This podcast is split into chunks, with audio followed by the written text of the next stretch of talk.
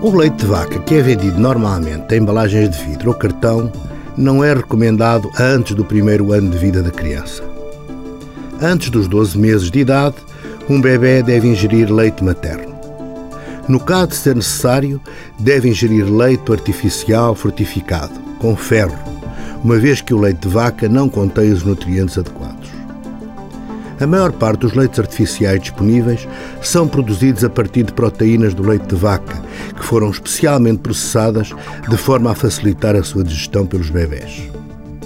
Apesar de, para a maioria dos bebés, o iogurte e o requeijão poderem ser introduzidos após os seis meses de idade, alguns especialistas aconselham o adiamento da introdução de qualquer laticínio até depois do primeiro ano de vida, principalmente se existir uma história familiar significativa de alergias. Para mais informações, consulte a página do Facebook do programa Harvard Medical School Portugal.